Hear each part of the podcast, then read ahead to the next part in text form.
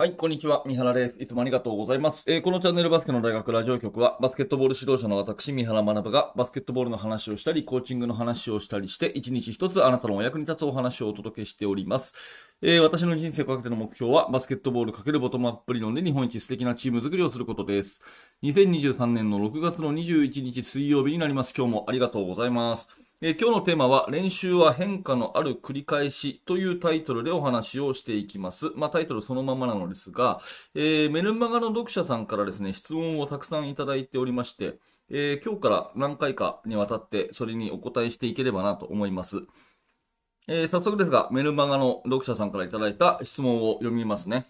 えアンダー12のアシスタントコーチをしています。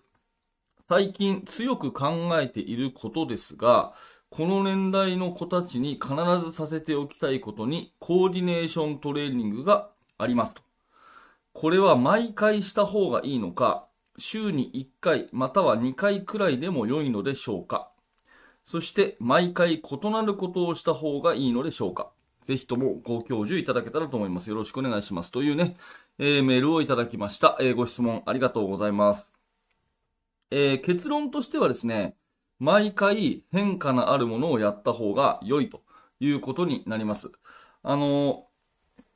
多分このご質問の意図としては、えーまあ、まずですね、練習っていうのは反復練習が必要だと。同じことを何度も何度も繰り返すことが、えーバスケットボールとしては、こう、指導、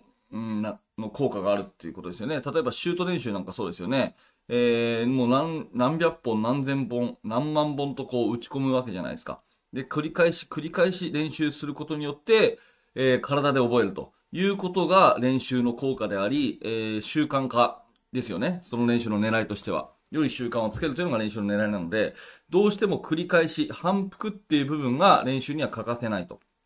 いうことになりますよね。えーしかし、その反復練習の、まあ、最大のね、えーデメリットは、これ飽きなんですよ。飽き。飽きてしまうということなんですね。だから、シュート練習一つにとっても、繰り返し繰り返し反復することは大事なんだけれども、質が高い繰り返しじゃないと意味がなくて、えー反復することによってですね、えー大事なポイントを忘れ、えー適当になり、そして、えー悪い習慣がつくぐらいだったら反復しない方がいいっていう、ここのね、えーバランスが非常に重要なんですね。なので、そこで必要なのは、コーチの指導で、えー繰り返し繰り返し反復をすると。ただ基本的に反復っていうのはつまんないと。で、つまんないものを面白くさせていくのがコーチということになるわけですね。えーまあ、面白くさせていくっていうとちょっと語弊があって、面白おかしくとかですね、えーワイワイキャッキャっていうそういう意味じゃなくて、えー適切なフィードバック。今あなたはこういうところが上手くなってますと。こういうところが上手くなってません。え数字で言うとこうですと。だからここをもうちょっと頑張りましょうっていうね、適切なフィードバックによって、えやる気を持たせるという、そういう意味での面白さですね。だから、えー練習は変化のある繰り返しの一つは、一つ一つのこう練習の、そのドリルは同じでも、適切なフィードバックを加え、えーそして新たな課題を設けてですね、えーそしてやる気にさせていくというコーチの働きかけによって、え変化のある中身にしていくと。ドリルは全く一緒でも変化のある中身にしていくという、ここがまあ、どの練習にも言えることと思います。まあ、例えば5対5の練習なんてほとんどね、中学生とか、小学生とか、毎日のようにやると思うんですけど、まあ、あのー同じ5対5やっててもですね、やっぱり中身が毎回毎回違うから面白いわけですね。うん、それは面白いっていうのは、コーチによる、えーしっかりとしたフィードバックがあり、えー新しい目標、えー新しい身につけるべき技術、えそういったものがテーマとしてあって、初めて、え変化のある繰り返しになるので、長続きすると。変化のない繰り返しっていうのはどうしても、え飽きてしまうということが、ここはもう練習の一番のこう骨格みたいなものですね。で、ご質問本題のコーディネーショントレーニングなんですが、これはですね、少し、えーまあ、あのーいわゆる技術練習、反復練習とは違って、えーできちゃうと刺激にならないわけですね。うん、コーディネーション能力っていうのは、その、いわゆる運動神経系の刺激ですから、よくできない、うまくできないことに価値があるというふうに言われてますので、えーまあ、同じ動きにずっと慣れてしまうとですね、まあ、あまり効果がなくなるわけですよね。例えば、えー二つのボールを一度にこうね、えー両手にボールを持って、二つのボールを同時にドリブルをつくトレーニングがあるとしますよね。えーそれで同じような形で、えリズムトレーニングとしてね、だんだんだんだんだんだんってこうやってる。最初のうちはうまくできない。最初のうちはできないんだけど、毎日それをやってるうちに、もう簡単にできるようになってしまったと。いうふうになると、まあその、スキルのね、ボールタッチとかそういうところは少し、あの、意味があるかもしれないけど、そのコーディネーション系の、えー、運動能力への刺激っていうのはですね、全くこう、毎日同じことができるっていうことで、刺激にならないわけですね。そしたら設定を少し変えてみて、えー、例えばですね、ドリブル行動のものとやっている時のリズムを変えてみたり、はい。あとはですね、えー、視線を、えー、絶対に強制的にね、えこっちに向けさせるために、えー、じゃんけんぽんっていう風に言ってですね、そのグーとかチョキとかゆえとか言ったりとかですね。まあいろんなやり方ありますけれども、とにかくその刺激を変えていく。ドリルをどんどん変えていくっていうところが重要になってきます。だから、えー、できればコーディネーショントレーニングっていうのは、まあ5分、10分でもいいので、なるべく毎回やった方がいい。まあ0よりはね、えー、週1回でも週2回でもいいんですけど、まあ理想としては毎回やった方がいいんじゃないかなと私は思います。えー、そしてできることだったら、その子に応じて、えー、負荷をかけていくと、えー、負荷を変えていくというところがいいんだと思いますね。うん。で、ただですね、このご質問者さんの、えー、多分意図としてはですね、毎回毎回、えその練習メニューを考えるのが大変。または、そんなやってる時間がないと。他に練習したいことがあるっていう、そういうまあところが意図だと思うんですよね。うん。なので、えー、私はそこに対する質問の答えとしては、まず、あの、普通の、いわゆるバスケットボールの練習にコーディネーティブな要素を入れましょうっていうことがまず一つですね。はい。まあ、普通の単なるシューティングドリルのところをですね、えー、例えば、キャッチボイスが、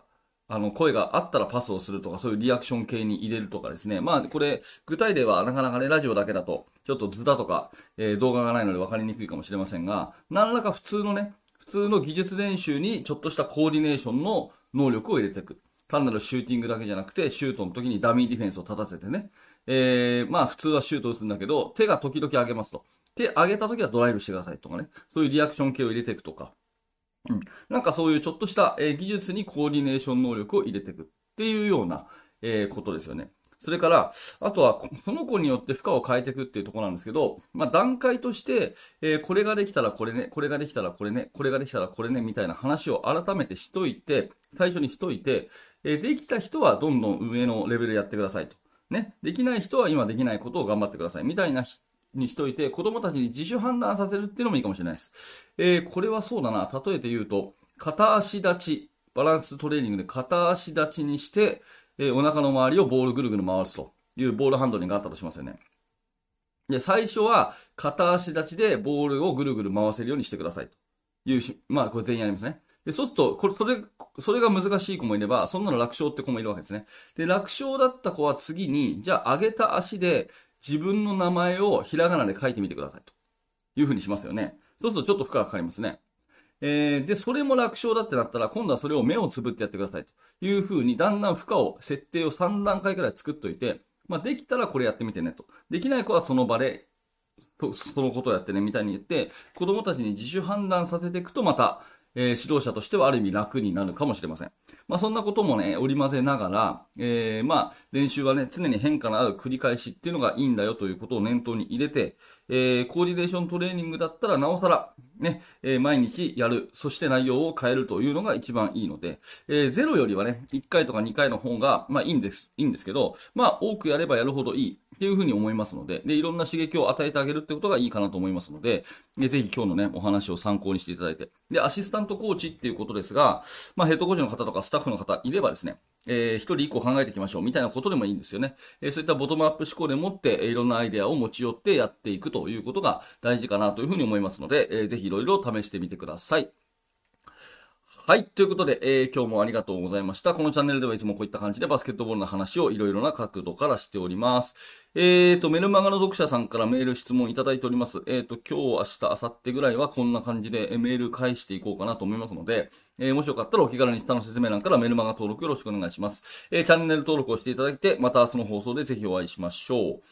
はい、最後のお知らせです。えー、何度も言ってますが、メルマガぜひ登録してください。下の説明欄にリンクがあります。それから、えー、バスケの大学研究室というオンラインコミュニティでは、えー、現在進行形で手掛けている最新のチーム作りについて、え、ほぼ毎日私が記事を投稿しております。YouTube メンバーシップからも参加していただけますので、え、興味のある方は下の説明欄から一度、え、覗いてみてください。